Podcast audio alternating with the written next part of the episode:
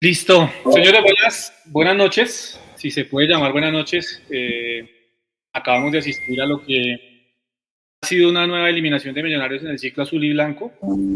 Afortunadamente, Millonarios hoy quedó eliminado en el Campín con su gente, con el estadio lleno. Una hinchada que respondió al equipo como hacía mucho tiempo no pasaba. Eh, pero bueno, desafortunadamente nos encontramos ante una realidad y es que por más que, se, que hubo un buen trabajo, que hubo sentido de pertenencia, que Gamero se las ingenió para llegar a esta instancia, pues evidentemente nos encontramos con la mezquindad de los directivos y esa mezquindad, Edu, eh, y los saludo y lo doy paso, creo yo es la que más allá de lo futbolístico nos termina dejando por fuera. Se ponía un trino, Edu, es cierto, mientras en Millonarios entraba Oscar Cortés que tiene cinco partidos como profesional, en Nacional entraba un tipo como Alexander Mejía que tiene todo el camino recorrido, que ha hecho parte de Selecciones Colombia, Mundial, campeón de todo lo que ha jugado. Yo creo que eso termina de un modo u otro marcando la diferencia. Edu, las buenas noches, si se puede decir buenas noches allá desde Bolivia, mi hermano. ¿Qué hubo, Jason? ¿Qué más, hermano? A usted y a toda la audiencia. Millonarios termina jugando el partido de la clasificación a o bueno, para mantenerse vivo mejor, en su carrera a la clasificación a la final, Millonarios termina jugando con Cortés, con Jader, con Ruiz, con Abadía y con Gómez. Cinco jugadores, sub-23.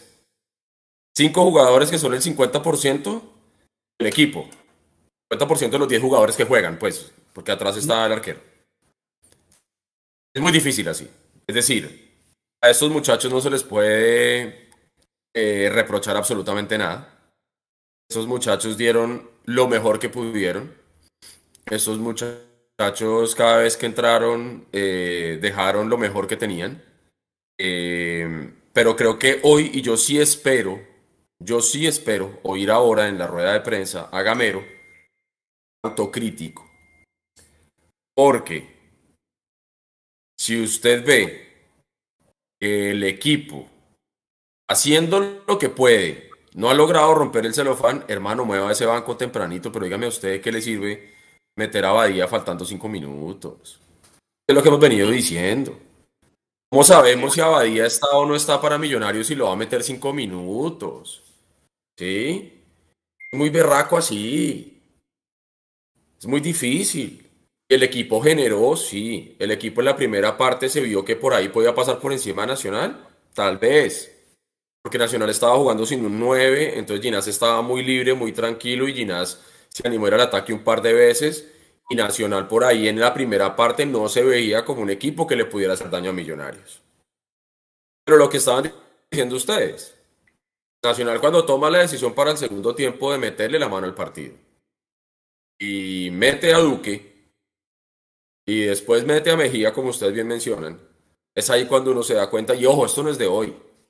Esto lo dijimos desde que supimos las contrataciones de millonarios para este campeonato. me acuerdo que yo lo dije en su momento y mucha gente lo mencionaba con la llegada de Álvaro Montero.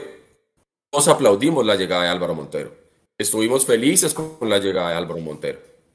Pero cuando se va el goleador, dijimos todos, por taparnos la cabeza, destapamos los pies. Y eso fue lo que pasó. Millonarios queda eliminado hoy por una anemia de gol tremenda. Lo decíamos en el, programa pasado.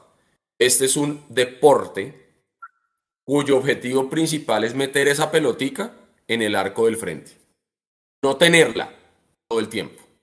Millonarios puede ser el campeón moral en posesión, en posición, en mayor cantidad de remates al arco, mayor cantidad de tiros de esquina, eh, mayor efectividad de pases, todo lo que ustedes quieran. Pero si al final no somos los que más goles le meten al rival, vamos a lograr absolutamente nada. Hoy se vio. Nacional sabía que con el empate nos eliminaban a nosotros. Y Nacional jugó sin presión. ¿Y sabe dónde me di cuenta que Nacional no quería ganar el partido? Cuando al minuto 93 Álvaro Montero se va al tiro de esquina, que se me hizo que era muy temprano porque quedaban tres minutos. Se va al tiro de esquina, se cuelga mierda la pelota y en lugar de sacar un contragolpe brutal que nos mataba, se tiró al piso a rumiar. Ahí yo me di cuenta que Nacional no quería ganar el partido. Entonces Millonarios le ganó un, Millonarios empató con un equipo que tampoco quería ganar el partido. Entonces no teníamos herramientas suficientes. Entonces yo también espero rebeldía por parte de Gamero, porque ya es hora, Alberto, que usted ponga por encima ese amor por Millonarios, ponga por encima la gallardía de poderse parar y exigir que si usted va a seguir comandando el barco de Millonarios, tiene que exigir refuerzos de calidad. Porque es que si no, usted va a seguir de fracaso en fracaso. Porque yo no concibo cómo ahora salgan a decir que lo de hoy no es fracaso. Pues Gamero tiene que ponerse muy bien los pantalones, hermano. Pararse duro, porque no podemos seguir siendo equipo del proceso, no podemos seguir siendo el equipo que mejor juega fútbol en Colombia, el equipo que no gana un título en Colombia. No podemos seguir en este proceso. Que sí, que muy lindo, que muy bonito, que lo que usted quiera. Lo único que me preocupa, y con eso le doy paso a Jason, es que yo estoy seguro que los únicos preocupados por la falta de títulos en este proceso reales somos nosotros los hinchas, porque nos duele. porque finalmente esto que estamos viviendo es el plan tal cual como lo tienen establecido los directivos. Eso sí no se nos haga raro. Esto es tal cual lo que los directivos quieren. Y están esperando que de pronto por ahí se nos aparezca un título.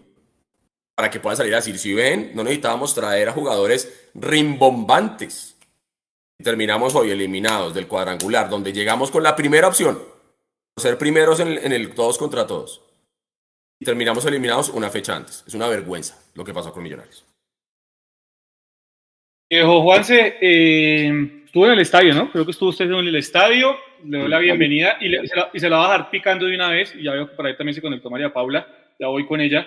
Eh, se la voy a dejar picando. Si tenemos que buscar un responsable o unos responsables de esta eliminación, para que la gente en el chat, evidentemente, porque queremos leerlos y queremos hacer catarsis todos, eh, responsables, directivos, cuerpo técnico o jugadores. ¿Quiénes son los responsables esta debacle que terminamos viviendo hoy en el camping. Eh, hola, buenas noches compañeros. Eh, María Paula, eh, Sergio, Edu, Jason, la gente que nos está oyendo. Pucha, voy a hacer sido 80% de los directivos, 20% Gamero, porque no es la primera vez que pasa, es la cuarta eliminación de, de Alberto desde que están millonarios. y pues sí, toda la responsabilidad se las llevan los directivos, hermano. O sea, un solo gol de local en los cuadrangulares, no ganamos en casa, eh, el peor registro en torneos cortos, creo que con el 2002-2003, tengo que buscar bien el dato, pero el peor registro de gol en toda, la, en toda la liga el primer semestre. El mejor jugador de Millos es el, el defensor central, entonces digamos que todo este cúmulo de cosas, pues creo que usted lo decía al inicio de la liga. Eh, no sé si Millonarios le vaya a alcanzar, me acuerdo mucho de sus palabras, dijo Jason, y hasta aquí le alcanzó. Hasta aquí le alcanzó metiendo a Cortés. Yo lo escribí ahorita, un jugador con muy buenas condiciones, pero que tiene cinco partidos en primera a solucionar un partido. Y Nacional mete a Alexander Mejía, que es campeón de Copa Libertadores, a cerrarlo, porque le servía el empate para ir a buscar la final en, en Medellín con el Junior. Es muy difícil, es muy difícil así y, y bueno, lo importante para los directivos es el plan quinquenal, que hasta ahorita, si usted lo mira, está sobrecumpliendo. Buenas noches. Lo dije, yo lo dije al comienzo de semestre, y bueno, ya haremos el recorder y seguramente en los otros espacios de todo lo que habíamos hablado al respecto. Y voy con Mapis, ya vi que también está Alvarito por ahí, pero voy con Mapis. Mapis, mm, primero, las sensaciones de cómo salió la gente del estadio. La misma pregunta, si tenemos que dar responsabilidades en cierto porcentaje o en su totalidad, ¿quiénes son realmente los responsables de esta nueva eliminación de Millonarios? Hola Jason, buenas noches para ti, Eduardo, Juanse, para todos claramente las sensaciones de molestia, porque todos lo vimos, todos lo vivimos, Millonarios hizo las cosas bien, salvo meter la pelota. Ya lo decíamos, Eduardo usó la palabra que yo vengo pensando y tengo en mi mente en los últimos partidos y es que según el señor Serpa, Millonarios tenía un goleador rimbombante, o sea que por supuesto es una mentira, no sé, ¿Quién podría catalogar como rimbombante a, a Erazo, que no tengo nada contra Erazo. El jugador viene, ¿quién va a rechazar jugar en Millonarios? Pero Millonarios necesita un delantero de peso. Y me pregunto, ¿será que a Millonarios no le alcanzaba para contratar, por ejemplo, a un jugador como Dairo Moreno? No sé, queda ahí picando. Las directivas sin duda son las grandes responsables porque te, te, blindan el arco con Montero, pero después dejan que se vaya Fernando Uribe y no traen a nadie para cubrir esa posición. Claramente cada semestre Millonarios destapa un hueco y tapa otro. Entonces se va el arquero, viene el delantero, se va el delantero, viene el arquero y así no se puede. Hay que reforzar de acuerdo a los objetivos de un equipo grande como debe ser Millonarios y clasificar, por supuesto, y tener una estrella. Nuevamente, ¿de qué sirve clasificar primeros? ¿De qué sirve? De nada. Alvarito, por ahí ya lo veo conectado, la misma, con las buenas noches. Responsabilidades, si tenemos que buscar responsables, ¿quiénes son los responsables de, esta nueva eliminación? Hola, buenas noches. Eh, bueno, digamos que esto es algo que estamos analizando en caliente, no sé si eso nos vaya a cambiar un poco después, pero para mí claramente son los directivos. Eh, creo que Gamero ha demostrado hasta la saciedad que puede armar un equipo, un equipo como tal, con las herramientas que le da, logra un equipo que juega muy bien. Este equipo en Bogotá cogió a las dos mejores nóminas del país y los puso a quemar tiempo. Los dejó sin argumentos, sin armas. Pero lastimosamente nos hizo falta ese talento. Ese, eh, ustedes han visto esas gráficas, por ejemplo, de FIFA, donde eh, los jugadores los analizan, entonces tiene tanto defensa, tanto de corte, tanto de disparo, tanto y arman como un rombo. Y entonces este equipo, en muchas de las materias, en muchos de los eh, puntos de análisis que podamos tener, está en niveles altos. Pero en eh, el poder de finalización y de pateo al arco está por debajo, yo creo que del promedio del fútbol colombiano. Y eso es algo que pudieran haber visto los directivos desde un principio. Creo que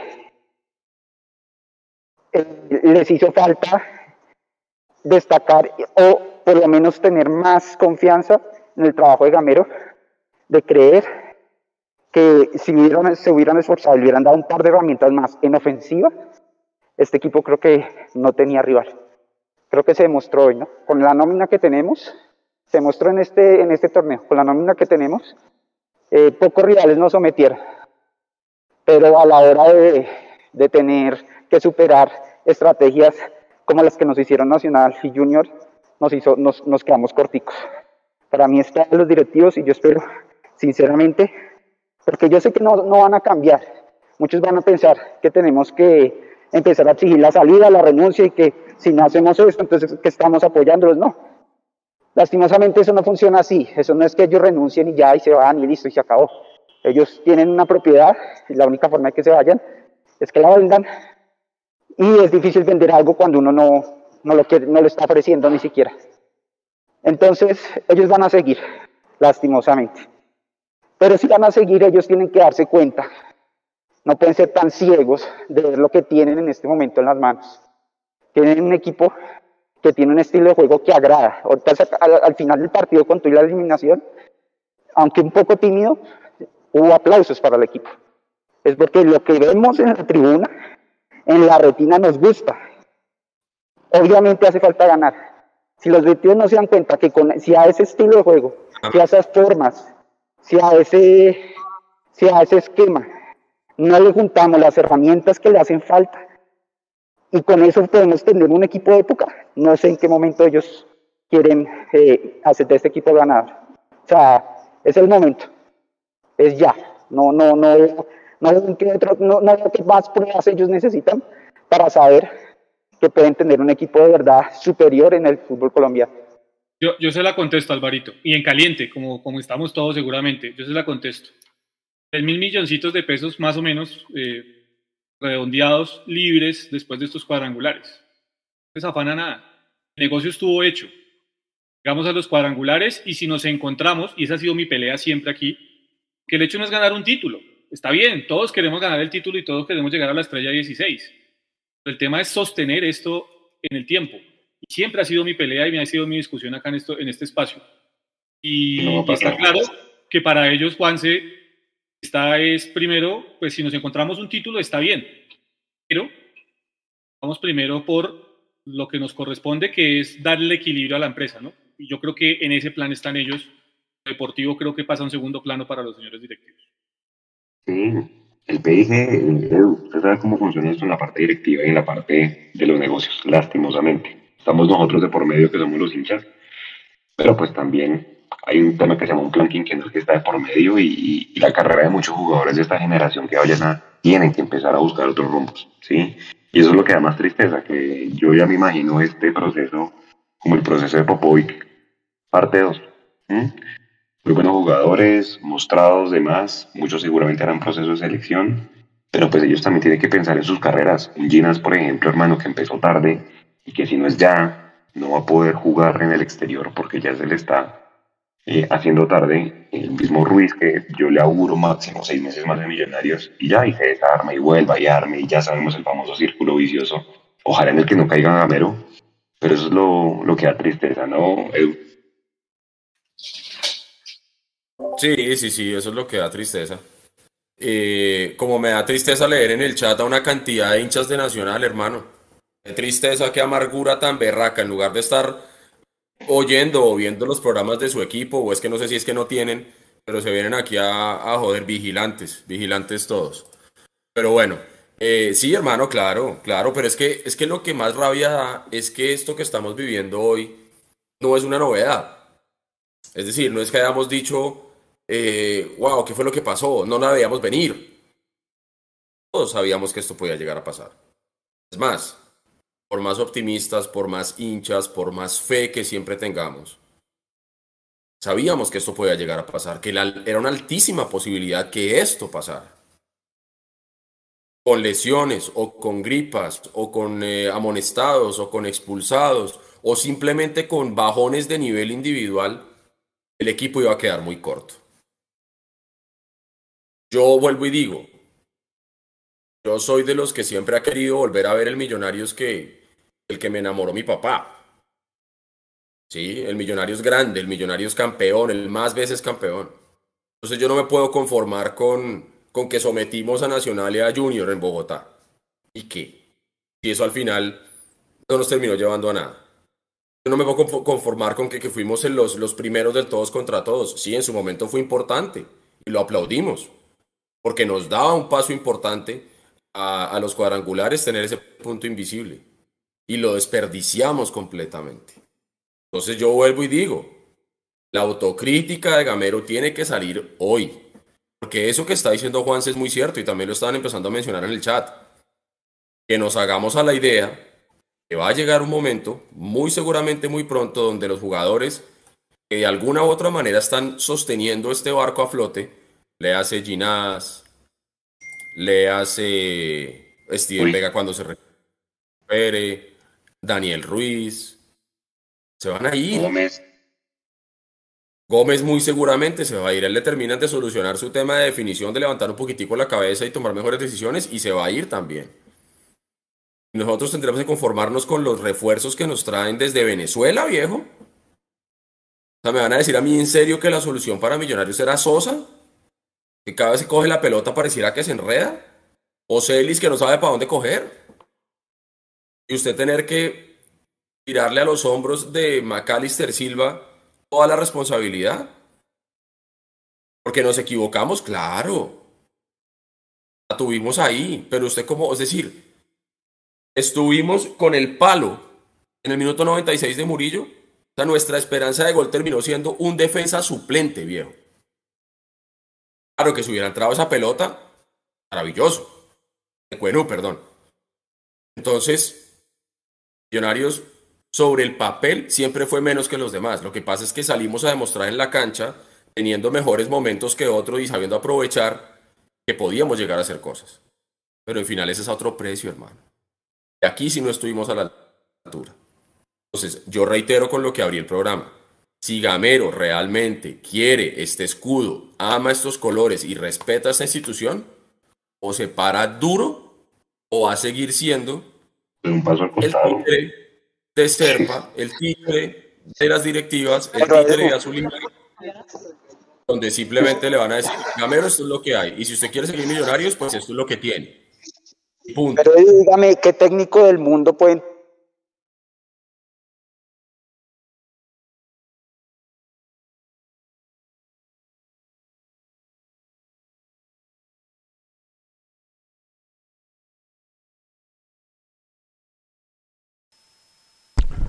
Bueno, ya seguimos con, con Edu y con Juanse, que tenemos ahí unos problemas técnicos. Estamos acá saludando al chat. Eh, un saludo para Mao Gea, que dice los jugadores también se, se cansan de estar en un equipo que siempre fracasa. acá Oscar Taborda dice, me parece que son muy extremistas los hinchas de Millos, Nacional ha sufrido más que Millonarios y siguen sin, sin lograr su objetivo. Hay opiniones divididas, también un saludo para... ahora sí, ya tengo ahí sonido. Que eso, eso era la otra parte de Edu. me confirma si me están escuchando porque no sé sí, Perfecto. Sí, ya bien. E, esa era la otra parte de Edu que yo, que yo quería preguntarle si quería comenzar en esa ronda con, con María Paula. Era el tema de Alberto Gamero. Uno, uno leyendo los comentarios en el chat, y, voy a leer antes de ir con Mapis algunos de los comentarios. Eh, pues uno ve que la mayoría eh, apuntan obviamente a los directivos. Por ejemplo, Viti Zapata dice directivos y Gamero por no exigir, fuera si no lo hace. Eh, decir que, a ver, dicen acá también los directivos, Serpa, muchas gracias. Eh, Gamero pareciera cuidar el puesto, no exige nada de nada. Carlos Carrillo dice había que darle partidos a Bahía, pero no quiso Gamero. Eso seguramente en otro espacio con más tiempo lo vamos a ir analizando realmente los pros y los contra del tema de los juveniles. Eh, dice Gustavo Ortega, no hay que seguir creyendo los cuentos de Serpa, solo con la cantera no vamos a ganar títulos. Ricardo Parra dice, vale, leerlo textualmente, Gamero Pesetero, acomodado, se debe ir. Edwin Azul Torres dice, sigue la mediocridad, apague y vámonos. Anderson Fukene, gracias Camacho y Serpa, como siempre con Millos. Vamos a ir por aquí a Facebook. Dice, no hay que cogerla contra el técnico, él, él, juega con lo que tiene, dicen acá en Facebook. Yo creo que la generalidad, compañeros, Mapis, va en contra de los directivos y creo que en eso podemos estar de acuerdo. Pero el proceso de Alberto Gamero ya completa un tiempo importante en Millonarios. Eso es noviembre del 2019, si no estoy mal, la fecha de la llegada de, Gamero. Eh, y evidentemente pues ya ha tenido un tiempo suficiente para trabajar, ya va a completar tres años. La responsabilidad de Gamero, ¿en qué porcentaje está? Y se las voy a poner de cara a lo que ya nos toca mirar, que es el próximo semestre. Si Gamero no es campeón de Copa o de Liga el próximo semestre, ¿se tiene que ir de Millonarios? Y voy con Mapis en esa. Buena pregunta. Bueno, Jay, muy buena pregunta y yo lo venía analizando desde el partido pasado, desde ese terrible partido pasado que Millonarios jugó con Junior y ahí yo pensaba algo y es que este proceso está en deuda. Claramente está en deuda de un título, se perdió una final y si no era este, que ya no fue, el siguiente semestre este proceso tiene que quedar campeón. Si no es así, creo que ya se tienen que tomar decisiones importantes porque más allá de que el deseo de la mayoría de los hinchas y creo que de esta mesa es que las directivas tomen acción, eh, inviertan de acuerdo a lo grande que es Millonarios, pues es muy difícil decir que se vayan y ya está. Así que creo que habría que tomar soluciones y si el siguiente semestre no hay un título, es hora de, encontrar responsables y creo que eso va a ir hacia el Banco de Millonarios. Claro.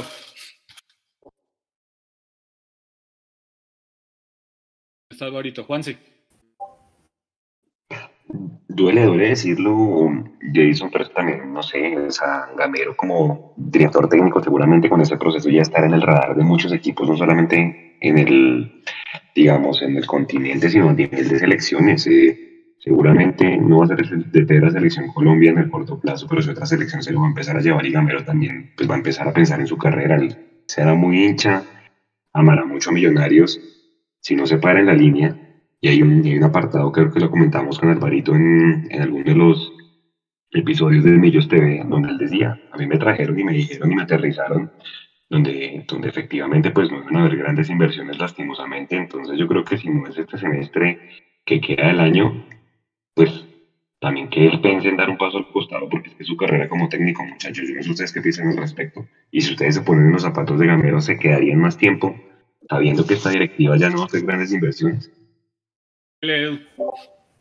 No, es que, es que yo creo que usted toca un tema ahí neurálgico. Y es que Gamero no debe sentarse a esperar que le digan que se vaya. Yo creo que él mismo va a tener que terminar tomando la decisión. Porque va a llegar un punto, si es que no lo llegó ya después de lo de hoy, de darse cuenta que con esta estructura de proyecto, esto es lo máximo a lo que podemos llegar. Ya llegamos a una final, se perdió, ya está. Ahora nos quedamos nuevamente a portas de. O sea, este proyecto llegó hasta jugar una final y perderla, y ya. Y ahí en más no, no da más. O sea, ya hay desgaste de material. O sea, por más que este cuadrangular hubiera durado cinco partidos más, por cómo se estaban haciendo las cosas, no íbamos a pasar a la final. Entonces, yo creo que ya Gamero tiene que sentarse a pensar y decir, bueno, yo pongo de mi parte, por más que lo hayan advertido, le hayan dicho lo que sea, nada está firmado en piedra, hermano. O sea, es como si una empresa empezando en enero dice el plan es este y a primer trimestre hubo una situación que le hace cambiar radicalmente de orientación, entonces dicen, no, no podemos hacer eso porque el plan decía que era por otro lado. No, hermano, usted se adapta, es flexible y cambia sobre la marcha. Y lo que está claro es que el proyecto que le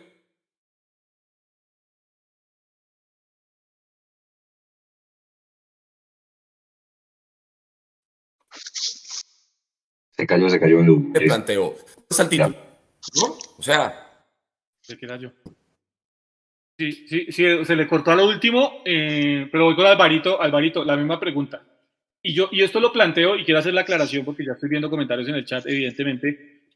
No porque yo no respalde el proceso de Alberto Gamero. Al contrario, yo sí yo creo uno de los defensores a, a diestra y siniestra de Alberto Gamero a lo largo de su estadía de Millonarios pero lo digo por ese punto que tocaba, más que todo por el punto que tocaba Juan, y es, es la carrera y es el prestigio que tiene Alberto Gamero, no solo como entrenador, sino con su cercanía y, con, y digamos con, con, sí, con la cercanía que tiene con el hincha de Millonarios. Él tiene una espalda, es cierto, porque es ídolo de Millonarios, porque fue campeón como jugador con Millonarios, pero yo no sé hasta qué punto el hincha está dispuesto a aguantar más este proceso sin meterse con Alberto Gamero.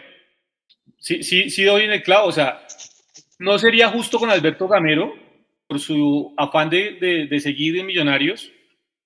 Esa buena imagen que tiene la gran mayoría de hinchas de Millonarios o que tenemos eh, termine dilapidada simplemente porque quiere seguir el juego de los directivos. Ahí es a lo que yo apunto realmente, Alto. Responsable en rueda de prensa, chicos. Bueno, démosle a la rueda de prensa. Esto hace parte del fútbol, de de estos partidos que hemos venido jugando, lo repito, me queda la sensación esa de que, de que en estos dos partidos podíamos ir a la final. Y ya nos queda este partido contra Bucaramanga, ir a sumar, ir a sumar. Yo creo que aquí no vamos a bajar los brazos todavía, a pesar de estar eliminados. Vamos a ir a, a buscar el partido, como siempre lo hemos hecho, vamos a ir a sumar y, y eso es lo que nos queda, Laura. Buenas noches. Mm, quiero empezar evidentemente dando las gracias a toda la hinchada por no solo por lo que hizo hoy, sino por lo que ha hecho a lo largo de, de este torneo, de esta historia de este club. Lastimosamente, como dijo el profe, queríamos llegar a la final, queríamos tener esa alegría, lo luchamos, lo buscamos en todos los estadios, en ningún estadio nos fuimos a esconder y, y, y no meter la cuesta. Y creamos todas las opciones, no la metimos y, y por ende los resultados. Pero en cuanto a los jóvenes, eh, como cabeza visible, me siento muy orgulloso de, de, lo que están haciendo, de lo que se han convertido. Y estoy seguro que más temprano que tarde van a venir los frutos y, y esos jóvenes van a dar alegrías a esta institución. Pregunta Mauricio Gordillo de losmillonarios.net. Profesor Gamero, eh, para el hincha de Millonarios no quedar campeón es un fracaso. Eh, nosotros como medios partidarios, con Mundomillos, con Mimillos, con Pasión Albiazul, pues digamos que recogemos el, sentir del hincha. Y en este momento ninguno lo culpa a usted o a los jugadores de lo que pasa. Pero le piden un favor, quiero transmitírselo a usted y que usted comente ese favor. Y es que no permita que Gustavo Serpa y Joseph Orgulián no le refuercen el equipo como se debe ahorita a mitad de año. Que no traigan un 9 de categoría, que le traigan las piezas necesarias para que estos jugadores y esta cantera que usted ha sacado y ha puesto a jugar tan bien no se vuelva a quedar a puertas de un título. Buenas noches, Mauricio. Yo pienso que con el respeto que se merece el hincha, con el respeto que se merece el hincha, pero yo hoy aquí no hablo de fracaso. Fracaso es aquel que no lo intenta. Nosotros lo intentamos. Hasta hoy peleando para ir a la final. Entonces, yo creo que el hincha también quiero que entienda que todos estamos dolidos por, por ir a la final. Pero el hincha quiero que entienda también que tenemos un equipo casi que el 50% del fútbol base que está representando bien a la institución. Porque aquí hemos tenido equipos donde no había un jugador de millonario, no había uno. Hoy este equipo es de millonario. Y jugadores que salen a buscar los partidos, salen a ganar. Porque Mauricio, no creo que tú me vayas a decir hoy que a Millonario hubo un equipo que lo superó. De pronto en Barranquilla, por lo que ya hablamos. Pero en estos cuadrangulares jugamos con todos mano a mano. Equipo grande, como lo es Millonario. Y hoy nos dimos cuenta, respetando lo que es Atlético Nacional, una institución grande, y, hoy le jugamos, como, como tenía anteriormente, con un equipo que nosotros hicimos todo por ganar el partido. Todo, todo, todo. Simplemente que ellos también se defendieron bien. Pero hoy, hoy, a mí me da, la verdad, nostalgia escuchar la palabra fracaso para millonario. Con 48 puntos en el bolsillo. Un equipo que fracasa con 48 puntos. Entonces, pero nosotros queríamos ir a la final. Y hoy, y el domingo pasado, jugamos para ir a la final. Hoy creamos 10, 12 opciones de gol. Contra Junior creamos 5, 6, 7 y no metimos un gol. Entonces, en el fútbol, repito, no es simplemente el que es campeón triunfa y el segundo es fracasado. No, yo repito nuevamente, estoy dolido por esto, pero también me duele escuchar la palabra fracaso hoy en Millonario y hablaremos con los directivos para ver qué, cómo podemos reforzar. ¿Cómo podemos? Nosotros tenemos que reforzarnos, vamos a reforzarnos. Pero, créame, hoy a mí, a mí, porque si yo hoy y la hinchada me dice que fracasé y tengo que dar un paso al costado, lo doy, porque yo no vine a fracasar a millonario. Si tengo que dar un paso al costado, lo doy. Si los directivos me dicen a mí que tengo que dar un paso al costado y la afición no quiere que yo esté aquí, créame que lo doy un paso acostado. Pero yo le digo a la afición y a los directivos y a la, y a la prensa que yo hoy, hoy me siento feliz con esa camada de jugadores que hemos tenido y que hemos sacado de fútbol base en compañía de unos jugadores de experiencia. Entonces, créame que me duele esa palabra para mí hoy. Pregunta Carlos Villamil de DirecTV Sports. Gracias, Valentina. Profe, eh, viendo lo que fue el, trámite del partido y de lo que estaba sucediendo sobre el final, que se necesitaba conseguir el triunfo y demás, ¿cuál fue la razón por la cual sustituyó a David McAllister Silva y a Daniel Ruiz? Y para McAllister, quedó la sensación desde la tribuna, de prensa por lo menos, que se perdió mucho tiempo. ¿Ustedes también hubieran sido el terreno de juego? Gracias. Buenas noches para ti. Eh, ¿En qué minuto entró, salió Silva y Ruiz? 88, 89, profe. Entonces, ¿cómo vamos a buscar ahora? Quedaban 7 minutos, profe, con la edición. Sí, pero habían jugado 88. En 88 no pudieron hacer un gol. Y nosotros nos parece. Es que el fútbol es así. Hoy, hoy empatamos, hoy estamos eliminados. Hoy yo le decía a Silva, Silva, vamos para que nos den gardote ya. Sí, porque pueden hacerlo. Tienen toda la razón. Pero yo explico la cosa. De pronto, ya en 88 minutos, no teníamos. No, no, no, no, no tuvimos de pronto para hacer un gol. Si de pronto, de pronto, los dos jugadores que entraron, que fue Celis y fue Abadía, le da un cambio al equipo. No jugamos a lo mismo. Ya no jugamos, jugamos un 4-1-3-2. Riesgo. Pero porque necesitamos ganar el partido. Y cuando uno va en este, en, este, en, este, en este percamino de que van 88 minutos y necesitamos un gol, pues venga, vamos a hacer algo.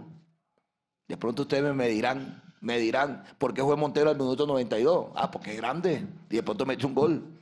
Pero ya al minuto 88 ya de pronto busca uno otra alternativa, alguna cosita se puede dar. Y fíjate tú que en los últimos 7, 8 minutos que me dices tú cuando entraron ellos dos, eh, Celi tiró un par de centros importantes, de pronto podían haber hecho gol. Eh, Abadía, en, una que tiró, que tiró Celis, la había podido cabecear él. Entonces, es buscar de pronto otra alternativa diferente a lo que veníamos haciendo, porque Nacional también se defendía bien en ese momento. Buenas noches. Bueno, yo creo que, que ahorita hablar de eso en algún momento se puede tildar de excusa. Yo creo que más bien soy consecuente con lo que dice Millonarios, con lo que hace Millonarios. Millonarios a, ningún, a ninguna ciudad fue a hacer tiempo. Millonarios siempre fue a buscar un resultado a todas las ciudades, a todas. Yo creo que casualmente el partido pasado ahí discutía con alguien y yo le decía, revise el tiempo efectivo de juego de Millonarios en todo el semestre. Entonces Millonarios hace dentro del terreno de juego lo que dice y, y lo que quiere. ¿Y qué quiere Millonarios? Mejorar y que mejore el fútbol colombiano.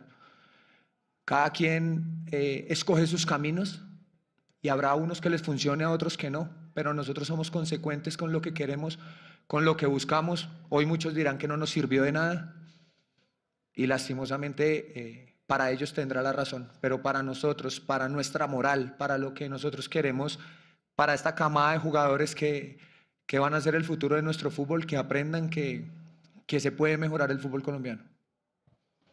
Y finalizamos la rueda de prensa con la pregunta de Chimas Escandón de Caracol Radio.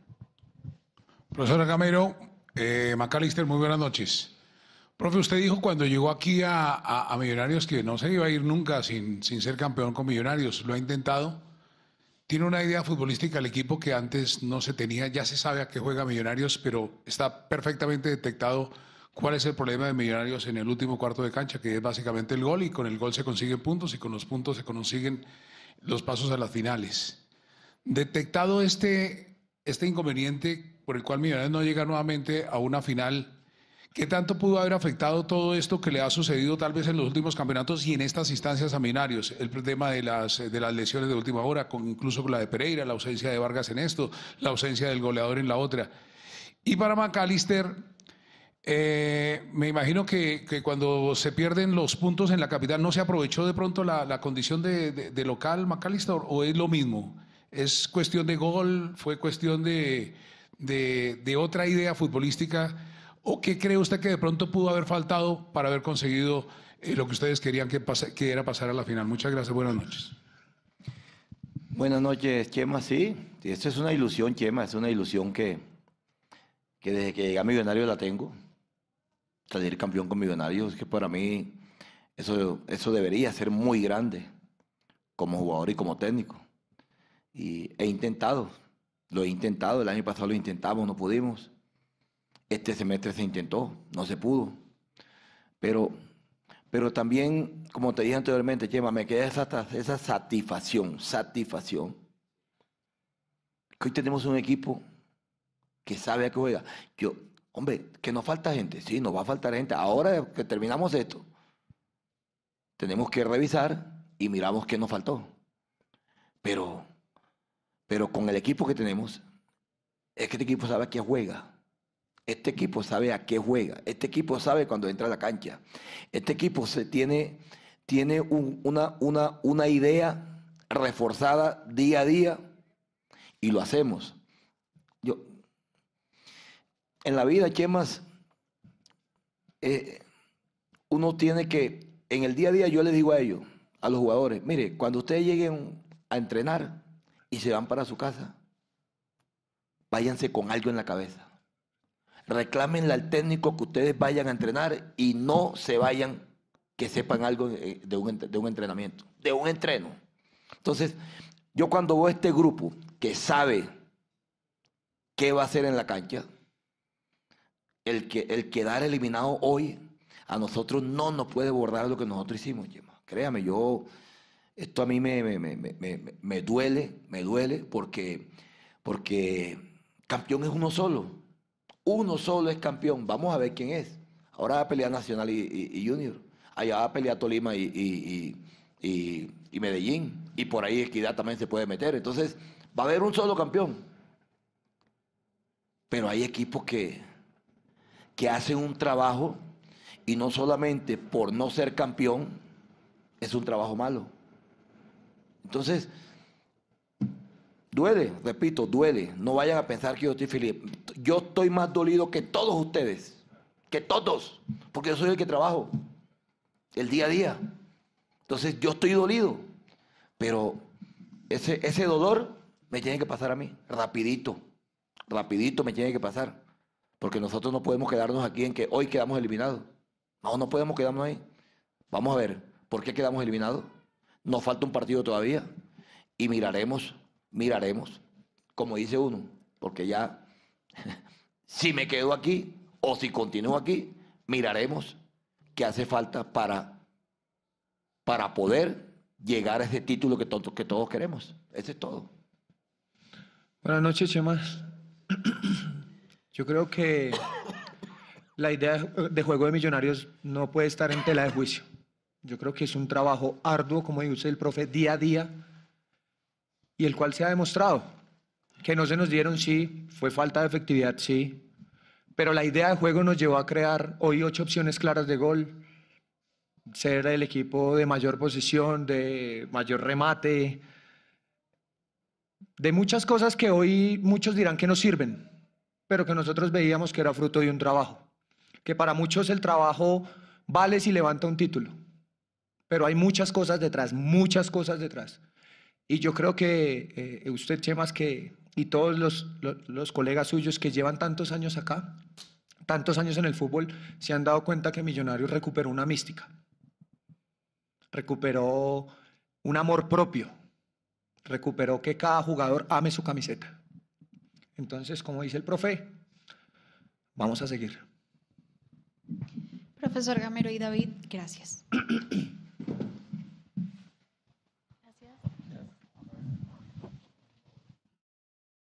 Pues yo personalmente, como lo acabo de poner en el, en el, en el nos borraron nuevamente, una, una constante en las ruedas de prensa, no sé si fue por tiempo, felicitar al colega del medio partidario que fue el único que preguntó algo en serio. Eh, Chemas con, con sus centros de siempre eh, y los demás periodistas pues ya sabemos las mismas preguntas que hacen. Eh, Gamero considera que esto es fracaso. Yo ahí les mandé muchachos por el grupo, pues de todas las eliminaciones. Yo tenía cuatro en la cabeza, pero vea, yo cuento acá, Liga 2020, Liguilla eliminados, Sudamericano 2020, Copa 2020, Liga 2021-1, Copa 2021, Liga 2021-2, Libertadores 2022 y Liga 2022-1. Eh, si esos no son fracasos, pues no sé qué sea fracaso para Alberto Gamero, que yo esperaba, como decía Edu, algo más de autocrítica, pero no se dio, lastimosamente, Edu, su concepto de la rueda de prensa. McAllister dice, no meter la cuesta. Lo estábamos diciendo nosotros. Este, este deporte es de meter la pelotica. Y si usted no la mete, no sirve de nada el resto de cosas. El montón de estadísticas que hoy en día están tan en boga por las aplicaciones y ahora todo el mundo está mirando estadísticas y el tiempo de juego y el que más remata y el que más cabecea y el que más... Eso no sirve de nada. Primero en esas tablas no sirve de nada. Y hay una cosa que dice Gamero. Ahí sí yo estoy en total desacuerdo de muchas de las cosas que dijo, pero tomé nota de una. No hubo un equipo que haya superado a Millonarios. Entonces yo digo, si no hubo ningún equipo que haya superado a Millonarios, ¿por qué no somos los primeros del cuadrangular? Entonces me daría pensar, el problema fue que Millonarios no se supo superar a sí mismo, no supo superar sus propias limitaciones. Porque si efectivamente nadie fue mejor que Millonarios, entonces Millonarios no fue mejor que su propio Millonarios. E impidió que partidos como el de hoy se solucionaran. Partidos como el de hoy entrar a la pelotilla cuando tenía que entrar. Queda una debajo del arco a Ruiz y la manda para las nubes. Puedes hacer mil jugadas en la mitad de la cancha divinas, espectaculares, tener todo el talento del mundo. Pero si la que te queda en instancias tan definitivas como esta no la metes, no sirve de nada todo lo que has hecho, todo lo bonito que has hecho.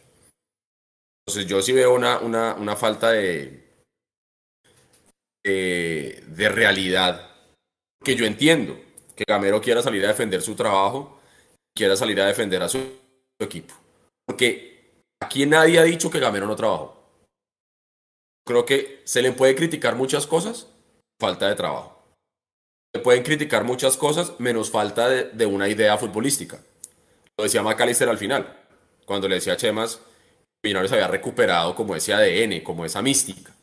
Bien, pero es que eso tiene que terminar validándose con triunfos, ganando partidos, metiendo la pelotica y siendo campeones. Porque si no nos quedaremos en el eterno campeón moral. Nosotros ya no estamos para eso. Lo menos yo. Ya no estoy para seguir viendo que somos el mejor en un montón de ítems que se miden en un partido. Al final, resultado no es favorable. Entonces, ¿de qué sirve? Está bien jugar bien y está bien tener una idea, pero necesitamos algo más que le permita a esa idea que ya está madura que se consolide. Eso se va a consolidar con títulos. Entonces yo, yo, no sé, yo quedo, quedo con un sabor muy amargo de esa rueda de prensa porque hay que decirlo, Juanse, Mauricio Gordillo de los Millonarios hizo una excelente, una excelente pregunta y una excelente reflexión que a Gamero no le gustó. Eh, creo que recogió el pensamiento de muchos de nosotros y ahí creo que estuvo bien el, el colega de, de los Millonarios.net.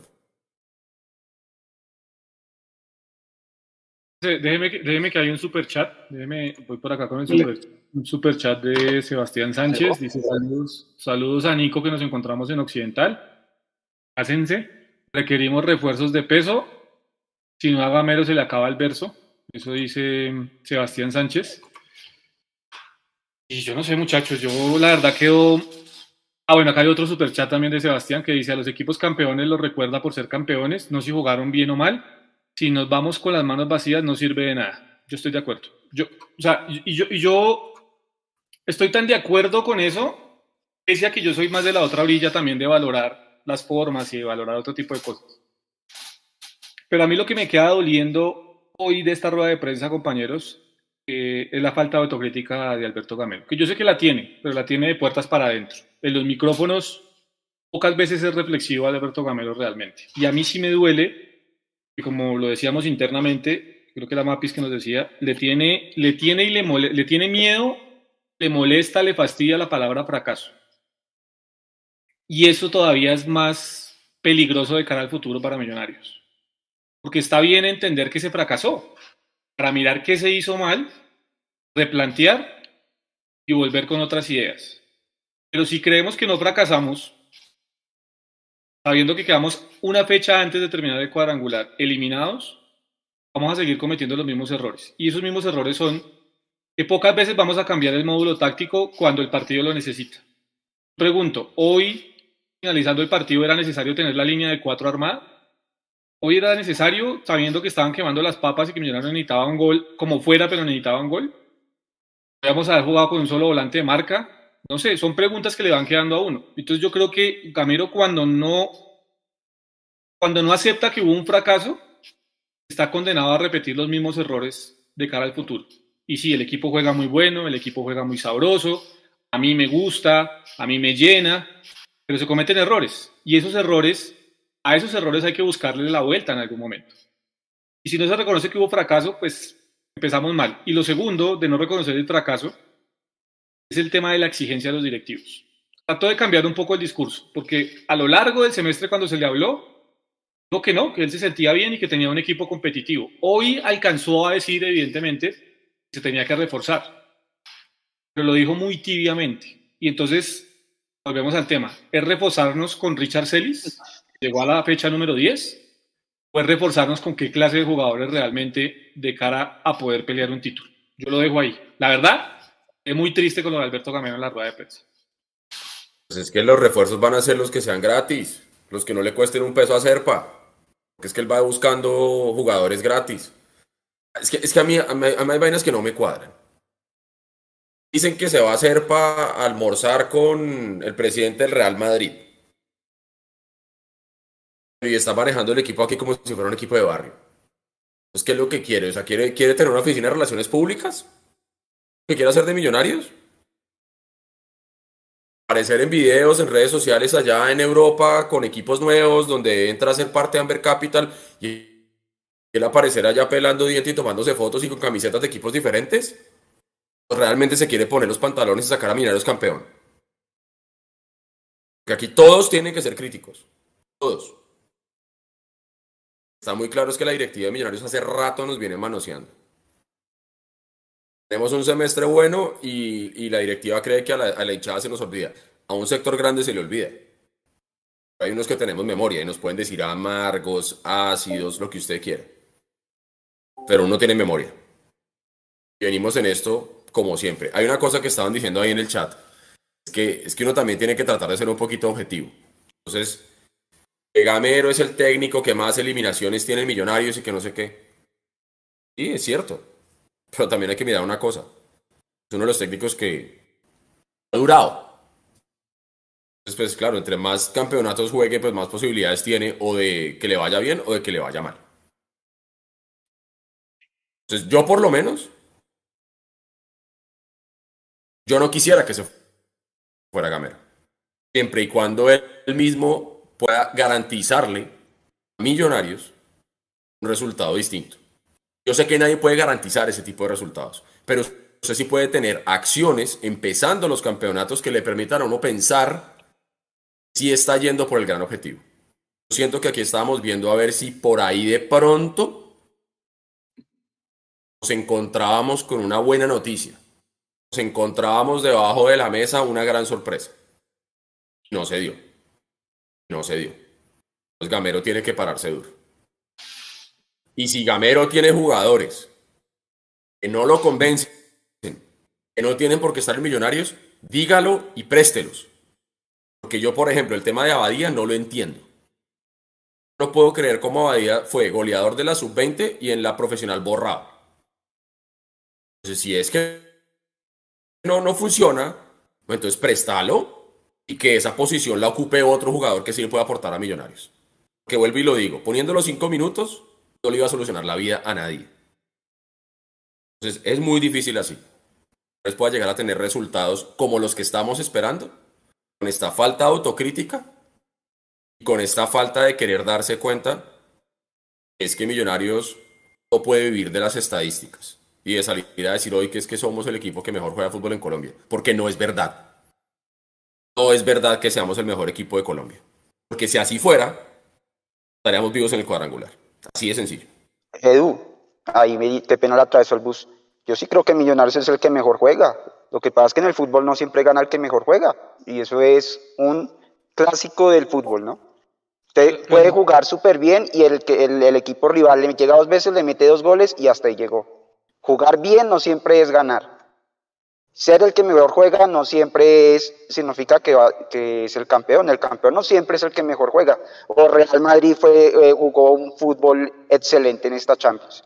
No, simplemente supo ganar, supo ser un, equipo ganador cuando, cuando tenía que serlo. Entonces decir que Millonarios es el equipo que mejor juega en el campeonato, al menos en este, no me, no me parece que hayan contravía con que, nos, eh, con que no estemos participando en la final. Y no es suficiente simplemente. En el 94 no es suficiente. En el 94 Alvarito, en el 96. O sea, tenemos una lista larguísima para sacar Ichi. ¿Qué nos da eso? Sí, Italia, usted me hizo acordar, en el 94 Italia 90 era el equipo que mejor jugaba, ¿no? Pues, Brasil, Brasil no era el que mejor jugaba, pero ganar. Entonces, jugar bien no siempre es suficiente. Podemos jugar bien, sea el que mejor juega en el, en el, país y eso puede no alcanzar como fue en este caso. Y creo que de ahí, y ahí empieza un poco el comentario, lo que, lo que les he escuchado y lo que dijo Gamero, eh, empieza el tema, cuando, cuando Maca también lo decía, de que recuperamos un poco la mística y el estilo de juego de que hace años no se tenía, y creo que eso es una gran ganancia. Puede que hoy no se vea como decía Maca, puede que hoy no sirva, exactamente, hoy no sirve para nada pero eso no se puede perder de aquí en adelante nunca, porque cuando lo perdamos de verdad, ahí sí no vamos a tener nada, cero. Ahí sí vamos a estar como estuvimos en los 90, como estuvimos en los 2000, equipos que se armaban cada seis meses, eh, con 10, 12 jugadores de refuerzo, 10 eh, que salían, eh, sin un estilo de juego definido, con técnicos que iban y venían, y que ahí sí era entrar al campeonato a ver si nos salía el tiro al aire, o no. Creo que ese, ese andamiaje que llevamos, ese, ese haber ganado un respeto que habíamos perdido hace muchos años, creo que eso es una ganancia y creo que eso sí nos acerca, si sabemos, si los directivos saben más bien, porque a la final no depende ni siquiera de nosotros, si los directivos saben reforzar esta nómina, ese andamiaje nos va a servir para estar más cerca de un título. O me van a decir que si el otro año jugamos así como jugamos este año, pero tenemos dos o tres jugadores en ataque que puedan meter gol, me van a decir que no vamos a ser favoritos para ganar el título. Pero ¿quién asegura, Alvarito, que vayan a quedarse los que se van? Yo le contesto al Eso, espere, Juan, yo, yo, le contesto al Alvarito. Lo primero, bueno, primero, antes de que se me vaya la paloma, a Brian Fandiño, gracias por el super chat. Dice, lo que hemos estado, los que hemos estado en las, en las malas tenemos memoria, refiriéndose al comentario eh, que decía Edu, si me escuchan, ¿cierto, compañeros? Que sí, sí, ya. Sí, sí, Entonces, eh, seguramente Brian se refería al, comentario que decía Alvarito. Mm, respecto a lo que decía Alvarito, Millonarios es el que mejor juega. Es que eso, eso es tan relativo, Alvarito, porque sí, a mí me llena Millonarios. Si usted me pregunta, a mi paladar futbolístico, a mí me llena Millonarios.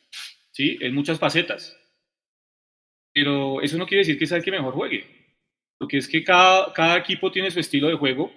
Si, ese equipo, y si esos equipos los terminan superando desde el marcador y muchas veces desde lo futbolístico, como lo hizo el Junior en estos cuadrangulares, pues quiere decir que desde su estilo de juego juegan o son superiores a Millonarios. O sea, ¿Puedo decir lo mío entonces, Jason?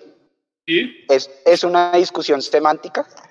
Sí, exacto, por eso. Pero entonces, caer en el juego de decir que es que Millonarios es el que mejor juega, pues yo creo que eso es subjetivo realmente, porque vuelvo a decirlo, eso depende de la idea de cada entrenador, el plantel de fútbol que tenga conformado cada uno de los equipos y a partir de ahí desarrollarán un plan de juego.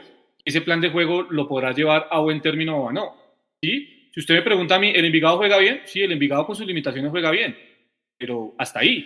¿sí? Dentro de sus limitaciones juega bien. Jason, le pregunto, le pregunto, solo viendo estilo de juego o juego en sí, no resultados, ¿qué equipo estaría más cerca de tener un estilo de juego que le permita ganar el próximo campeonato, por ejemplo? Lima, por ejemplo, y lo tiene consolidado. Y es que es diferente jugar bonito a jugar bien. Nosotros jugamos bonito, jugamos bien, ¿no? Porque ¿dónde está el esa gol? Puede ser, esa puede ser Mapis, estoy de acuerdo, esa puede ser la de Mapis. Es que volvemos al tema. Si a mí me llena el paladar futbolístico un equipo, no quiere decir que ese equipo juegue bien. ¿Sí? No quiere decir que ese equipo juegue bien. son, son, son, discusiones, como usted lo dice, puede ser semánticas, pero, pero ahí, ahí no podemos quedarnos en ese tema. Hay que corregir. O sea, es que fracasamos, Alvarito. Es una realidad. ¿Sí? Fracasamos. claro, obviamente. nada va a servir, digamos, si recuperamos la mística, el respeto y, y, el estilo de juego y todo eso. Si en el corto o mediano plazo no empezamos a ganar, y no uno, sino varios, pues no se va a quedar ahí. Eh, evidentemente. porque es que eh, esa mística que usted dice que estamos recuperando, que yo estoy de acuerdo, Mapis, si no ganamos en los próximos ah, eh, meses o en, el próximo año, por lo menos siguiente, se pierde, porque el hincha entra otra vez en el desespero, entra otra vez el, divorcio entre el hincha y el equipo y el, técnico que esté a cargo, y volvemos a lo mismo de siempre. ¿sí? O sea, yo, yo, sé, Mapis, que este proceso de Alberto Gamero ha dejado muchas cosas positivas, y vuelvo a decirlo, seguramente en los diferentes espacios vamos a tener cómo analizarlo. Pero la realidad hoy es que fracasamos. Y al técnico le da miedo reconocer que fracasamos. Eso es lo peor del tema. ¿sí? Que nos dé miedo reconocer que fracasamos. Y ya, sí, está bien, fracasamos. Nos levantamos, corregimos, levantamos cabeza y empezamos otra vez. Pero estamos caídos en una vaina de Mapis en donde simplemente estamos cegados a que todo se está haciendo bien. Es evidente que todo no se está haciendo bien. Claro, Jay, yo quiero creer y, creo que es por eso, como lo decía él, y nosotros mismos estamos hablando desde un sentimiento muy reciente, es que esto acaba de pasar hace menos de una hora. Por supuesto que nosotros hablamos acá desde el dolor del hincha, él habla desde el dolor de técnico, él lo explicaba, le duele, decía más que a un hincha, y claro, lo trabaja día a día. Yo espero que esa autocrítica venga en los próximos días, y yo, María Paula Rodríguez, hincha de Millonarios, quiero que Alberto Gamero continúe el siguiente semestre, pero que continúe exigiendo lo que él mismo se merece, porque es que el proceso que él ha hecho y lo que él ha construido merece que le traigan jugadores de más peso y que Millonarios no tenga un banco que sea solo de apuestas y tiros al aire, sino de soluciones. Que no pongamos nuestra fe en jugadores que no están concretos, que no están bien em, hechos, bien realizados, sino que los tengamos en jugadores que pueden entrar y cambiar el partido. Creo que Gamero y los jugadores y este proceso se merecen que las directivas crean más en ellos y les den más elementos para que puedan ganar el título. Que hay una cosa, compañeros, que a mí me, me genera mucho ruido. Es que esto que, que, se viene diciendo que Millonarios es el que mejor juega en Colombia no se está diciendo ahora. Está diciendo hace rato. No sé si eso es bueno o eso es malo. A la luz de los resultados finales. Porque es que yo me acuerdo, para no ir muy lejos, cuando estábamos jugando la famosa liguilla esa de eliminados que se inventaron, aún en ese momento decían que el que mejor jugaba fútbol en Colombia era Millonarios y estábamos jugando una liguilla de eliminados. Exacto. Entonces, entonces. Es que, es que, es que, digamos que mi discusión ahí es sobre todo que es que jugar bien no, o sea, a mí no me gusta mucho, o me gusta más separar mucho más el resultado del juego. Obviamente siempre van a estar entremezclados, pero no puede ser siempre que el que jugó bien es el que ganó y el que jugó mal es el que perdió, porque si no, pues no tendríamos que pasar horas y horas ni en estos programas, ni viendo los partidos, sino simplemente coge un periódico, mira el resultado y dice, ay, ganamos, jugamos bien. Y listo. Entonces creo que por eso yo, digamos, discuto un poco el tema no, a mí no me da miedo, no me da nada decir que Millonarios es el, equipo que para mí, porque tiene mucha razón Jason, eso depende del paladar, pero no, no solamente lo digo yo, lo dice mucha gente, Millonarios es el que mejor juega fútbol en Colombia, para mí es claramente es así, pero pues eso no alcanza, así de sencillo, no alcanza y, y, y, y tenemos que buscar qué es lo que nos hace falta para que alcance, y capaz, ojalá no sea así, ojalá no sea así, pero capaz nos toque sacrificar algo de ese buen juego para tener un mejor resultado. Si, o sea, eso es todo lo del análisis que, tendrán que hacer eh, Gamero, las directivas y pues que seguramente nosotros eh, entraremos a, revisar en los diferentes espacios porque pues claramente eh, si jugar bien y ser el mejor en Colombia, no, jugando, no nos alcanza para ganar los títulos, entonces hay que revisar qué, qué es lo que nos está haciendo falta. Si usted mira el, el 2017, hay un especial que sacó Mundo Millos de un poco de datos que al final Millonario sacó el más recuperador, el mejor asistidor, el mejor visitante, un poco de vainas, pero si usted me dice, el 2017 jugamos bien, bastante discutible. Tuvimos jerarquía, que nos ayudó para llegar a la final y uno que otro golpe de suerte, pero la palabra jugar bien para mí es como saber de fútbol. ¿Qué es saber de fútbol? Depende del palabra de cada quien. Es lo mismo. ¿sí? Que acuérdese que en el 2017 en esa final nosotros no éramos favoritos. Me crucé con un periodista amigo en la, ahí en la estación de servicio al lado del estadio almorzando. Lo dijo. Me lo dijo de frente. Ustedes no tienen cómo ser campeones. Ustedes no están jugando bien. Somos campeones. Mm. Lo celebramos a rabiar. Sí. Entonces, yo no estoy diciendo que el equipo de Gamero hoy con el nivel de juego que tiene, sirva. Porque es lógico, y ahí sí, hermano, creo que se cae de maduro la idea de decir que entre más, entre mejor juegue, pues más cerca usted está en teoría de tener buenos resultados. No siempre el que juega mal o regular le va bien. También es cierto que no siempre, ya lo comprobó este Millonarios, que no siempre el que en teoría juega el mejor fútbol de Colombia es el que tiene que ser campeón por formato de campeonato, por desgaste de material, porque el equipo se cayó en finales, porque le faltó un 9, todo lo que ustedes quieran. Pero Millonarios pudo haber jugado bien, regular o mal, y el caso es que la triste realidad es que hoy el equipo se quedó por fuera. Entonces, es aquí donde yo sí quisiera ver la autocrítica, no solamente de Gamero, porque muy seguramente él en sus reflexiones internas, él con él las debe tener, los jugadores las deben tener Aquí las reflexiones duras y fuertes tienen que venir desde la gente que toma las decisiones. Lo hemos venido diciendo hace rato. Porque al final los que terminan siendo sacrificados son los mismos. Los hinchas, los jugadores que vienen y se van, y los técnicos que vienen y se van. Al final siempre se quedan atornillados al puesto los mismos de siempre. Y es donde está el tema. Lo vamos a terminar volviendo a la misma discusión de todos los años, porque no salimos de ese círculo vicioso. Juanse, Cristian Pulido, otro chat, dice, ¿por qué se elige a Márquez, Erazo, Celis, Sosa por encima de Dubier, Dairo y Castro? Imagino que este debe ser Leo. Eh, ¿en, ¿En qué equipos están ellos hoy? ¿Es dinero o mala selección de refuerzos? Y ese es un buen tema. Lo que pasa con los a la hora de reforzarse, ¿es un tema de dinero únicamente o es un tema de que se escogen mal los jugadores? No, es austeridad, es austeridad. De, acuérdense que de un tiempo para acá se ha venido apostándole a, digamos, invertir más en el cuerpo técnico que en los mismos jugadores. Yo creo que a excepción de Montero, porque pues salva, eh, señor, eh, el que se fue para Junior, Fernando Uribe, que creo que volvió a reaparecer, pues efectivamente Uribe, Uribe, pues se va el salario un montón y viene ya, el resto de la historia ya todos la sabemos.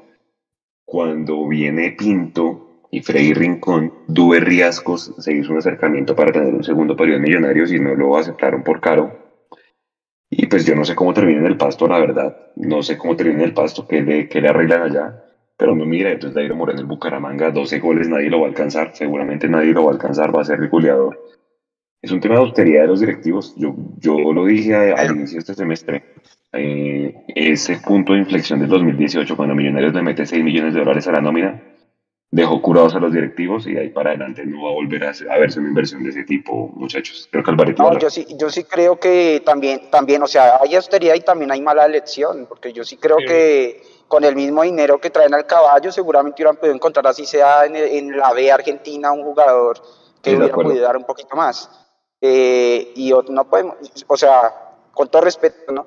No podemos llorar por no traer a Dairo. O sea, de verdad que también nosotros tenemos que sea, eso ya, ya lo tuvimos acá, ya sabemos qué pasó. Entonces, también tenemos que, o sea, un jugador como Dairo, sí, de las cualidades que él tiene, sí, pero Dairo, para que se emborrache otra vez en una semifinal, no, no, o sea, no, no podemos volver a eso. El, que se vista la camiseta de Millos, sí, así como exigimos que, que deba tener ciertas cualidades futbolísticas y, y, cierto mérito para vestir la camiseta, así también debemos hacerlo en cualidades personales y profesionales, ¿no? creo yo y, y, no que porque es muy bueno, pero en la casa le da a, la mujer o, o toca ponerle guardia para que no vaya a hartar y esas cosas.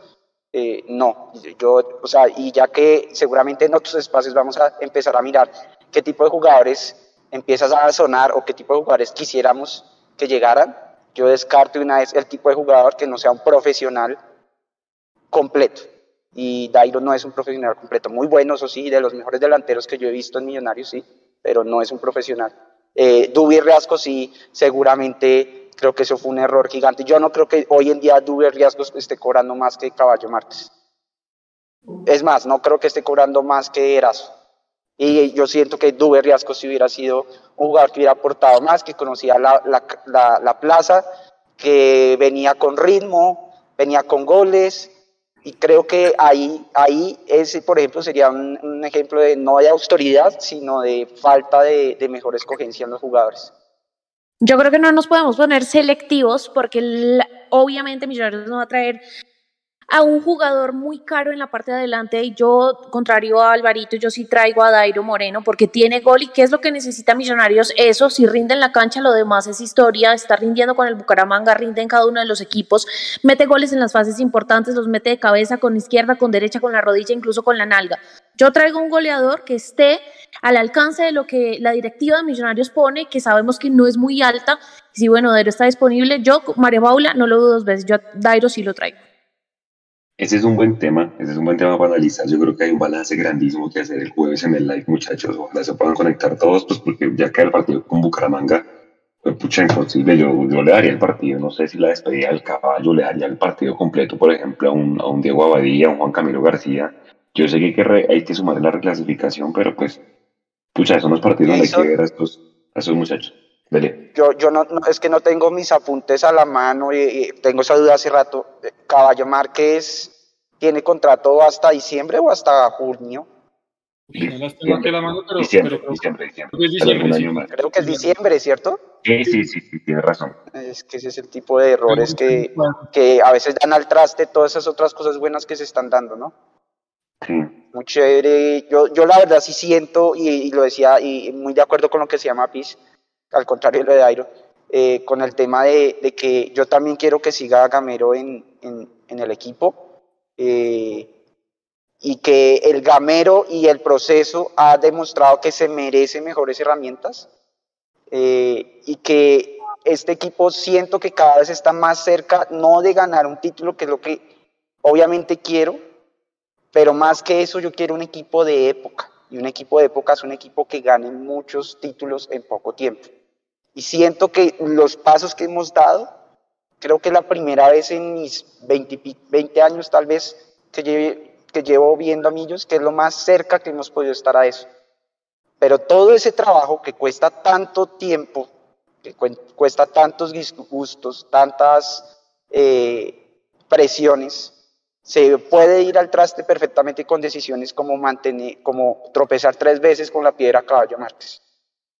Y tenerlo hasta diciembre, por ejemplo, es, es, es, es una cosa que yo sinceramente no, no, no me cae en la cabeza. Sea, No, y sometiéndolo al jugador y a la hinchada a un desgaste innecesario. Es decir, eh, eh, el jugador ya definitivamente no pudo en Millonarios, ya está. Entonces lo si, someten si es a un para quemar un jugador, quememos a Abadía y si Abadía dicen que es que yo lo que he escuchado, pero ahí si ustedes de pronto saben más, que es súper indisciplinado, pues ponerlo en la cancha y que se le note. Y la misma hinchada, entonces por lo menos lo, lo juzgaremos. Pero, pero lo del caballo ya, ya, pues hombre, no se le dio. No, es increíble que tropecemos con esa piedra y, y pongamos el riesgo tanto trabajo que se viene haciendo. Sí. Bueno, muchachos, para ir cerrando, entonces, pues, obviamente nos queda un montón de tela por cortar, de hacer el balance ya con el mucho pie de vuelta y con todo el resto del equipo.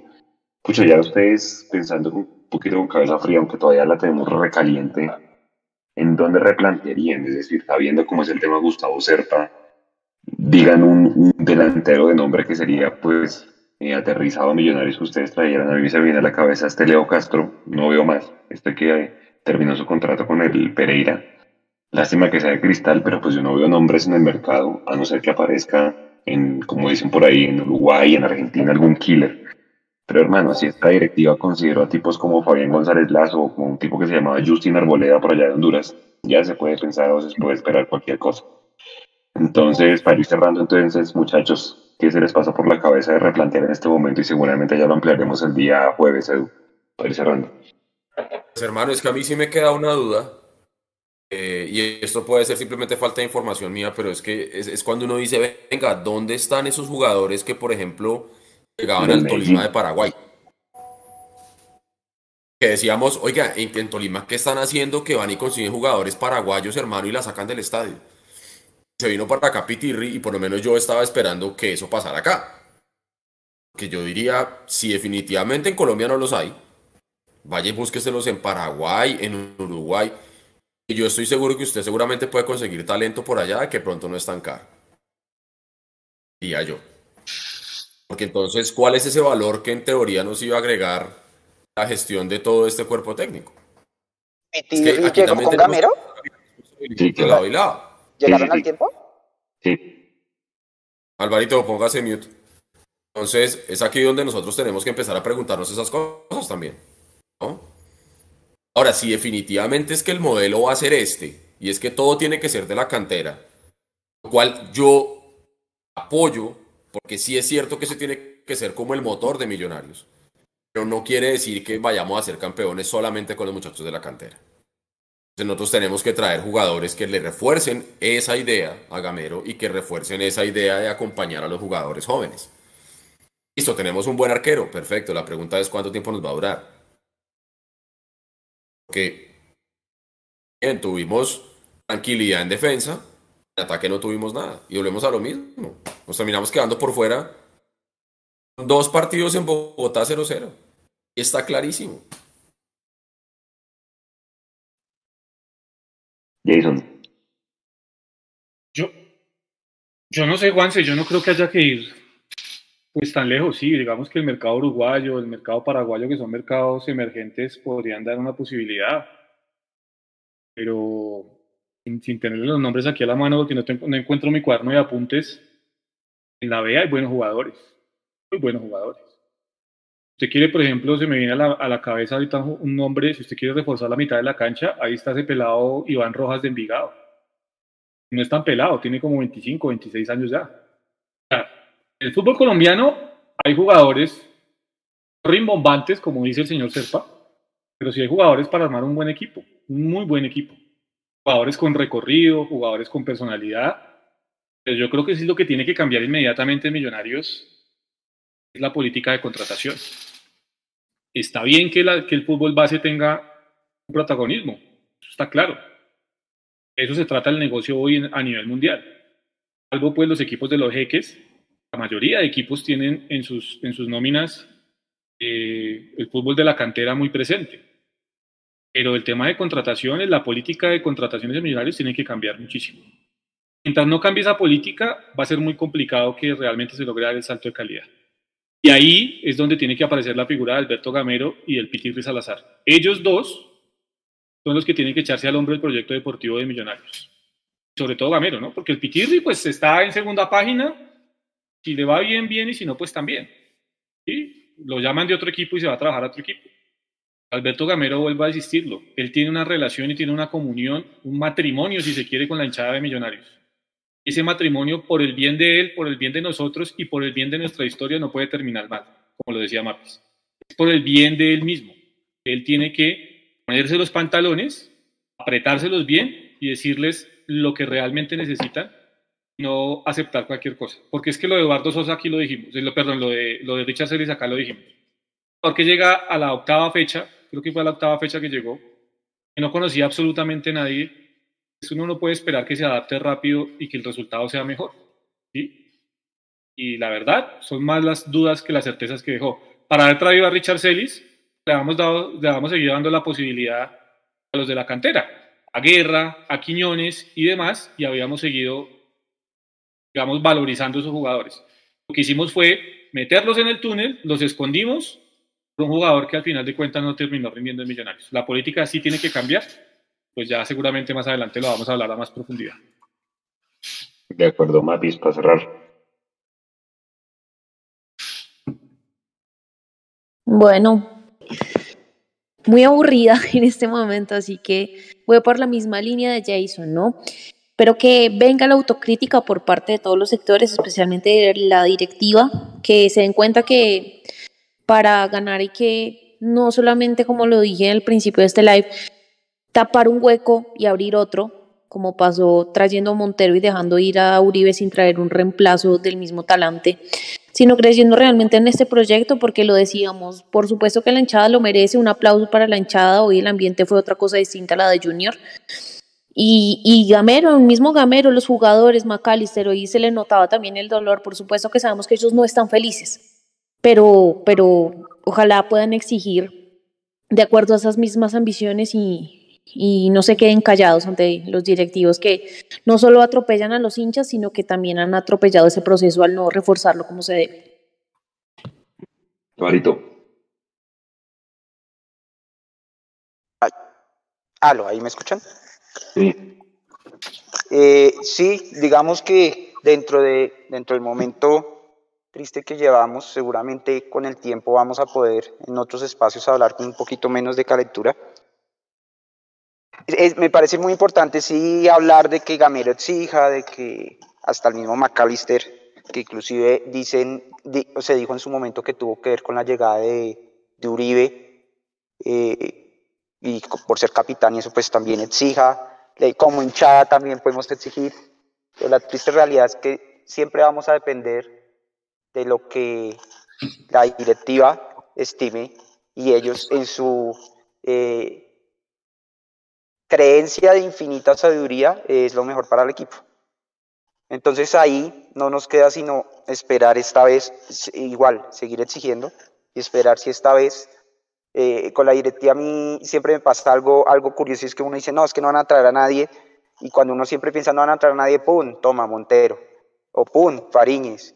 O, entonces ellos han hecho tres, cuatro contrataciones buenas y 20 o 30 contrataciones, más bien 10 normalitas y 20 o 30 eh, pésimas. Eh, ojalá, y no estamos muy lejos, yo siento que no estamos tan lejos por lo menos de para poder ganar en Colombia, no estamos tampoco de, tan lejos de tener una nómina más completa. Definitivamente falta el 9, el killer, que a ese sí hay que invertirle dinero porque los goles cuestan. Eh, creo que Leonardo Castro puede ser una, una alternativa, pero la principal debería ser un killer, probablemente extranjero, porque efectivamente en Colombia no veo uno, uno cercano. Eh, y el resto es saber escoger los jugadores que puedan aportar al equipo. Ya ustedes mencionaban, Jason decía que hay jugadores en la B, eh, que hay eh, jugadores interesantes en otros equipos. Creo que el tema de los extranjeros, y eso es parte del tema de que decía Jason de la política de contratación, eso hay que revisarlo muy, muy bien. No puede ser que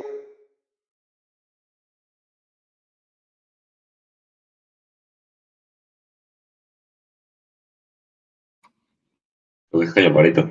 Cayó, ah, sí, se fue Barito. Porque Marker, y yo le decía desde un principio, necesitábamos a alguien. Aló, ¿me escuchan? Dele, dele, Alvarito. Yo lo, decía, lo decíamos desde un principio, necesitamos a alguien que pueda relevar a McAllister, porque sabemos que McAllister tiene partidos muy buenos, otros no muy buenos, y pues es una persona que ya está entrando en una edad donde eh, su, su, nivel físico va a empezar a, a decaer y necesitamos alguien que pueda reemplazarlo y darles una mano y Sosa empezó en un principio a hacerlo y se quedó. Y ni hablar de Celis, ¿no? Eh, que eh, al final un, chico como Gómez eh, se nota 20 veces más jugador que Celis. Entonces eso no puede seguir pasando. Eso no, no puede seguir pasando que nos traigamos jugadores extranjeros que no nos marquen la diferencia. Miremos el comparativo con Vargas. Vargas es un jugador que es de los mejores centrales del fútbol colombiano. Ese es el extranjero que necesitamos que sea top en el fútbol colombiano. Si no, juguémosla con jugadores de la B o con jugadores propios, pero no sigamos malgastando tiempo y dinero en jugadores extranjeros que no nos van a marcar la diferencia. Entonces creo que ese debería ser como el, principal cambio para el siguiente semestre. Y en lo posible tratar de mantener la nómina. Seguramente va a ser difícil porque hay jugadores que tienen, que tienen ya mucha salida, eh, tratar que sea la menor cantidad y, los que se vayan hay que reemplazarlos y adicionar jugadores para darle profundidad a la nómina. Bueno, compañeros, pues nada, 11 y 18 de la noche, creo que no es más para analizar por este tercer tiempo. Muy dolidos todos, pero acuérdense que responsabilidad 100% de los jugadores lástima la falta de autocrítica de Alberto Gamero y bueno, ya veremos, veremos el, día miércoles cómo termina esto en el cierre en Bucaramanga y seguramente pues esperarlos también en nuestro live del jueves. Esto va a comenzar muy rápido, es decir, la liga del segundo semestre, Jason, corríjame cuando arranca, tres semanas después de que se acabe ahorita esta o menos. Eh, creo que son dos, Juanse. Va a comenzar la, la semana, va a comenzar el fin de semana del 10 de julio. La, la corrieron una semana que estaba programada para comenzar el 3 y pues producto de la eliminación de Colombia del Mundial, Mayor decidió eh, reacomodar el tema del calendario del fixture y por eso arrancamos el 10 de julio. Una semanita más de descanso respecto a lo que tenía previsto. Oye, va a haber un revolcón en la Mayor, por ahí vi que renunció a la comisión disciplinaria porque aduce que Millonarios... Afortunadamente, afortunadamente, ojalá lleguen buenos, ¿no? Qué circo, qué circo, Dios. Qué circo eso. arrancamos, arrancamos las dos, las dos primeras fechas de locales y las dos primeras fechas sancionadas, ¿no? Sí, sí, sí, señor. Dos, dos tribunas sancionadas y bueno, ya seguramente hablaremos de eso el día jueves, pero pudo haber ocurrido una tragedia en el camping si no se tomaban decisiones a tiempo. Pero un circo, un circo de verdad, todo lo que sucedió y esa incertidumbre que hasta las que 4 de la tarde creo que se resolvió. Muchachos, no es más. A toda la gente, gracias por estar conectada con nosotros. Descansen. Buen fin de semana. No va a ser una semana fácil por la eliminación, pero bueno, para adelante y ahí pendientes del contenido de Mundo Millos. Gracias a todos. Chao. Chao, muchachos. Chao.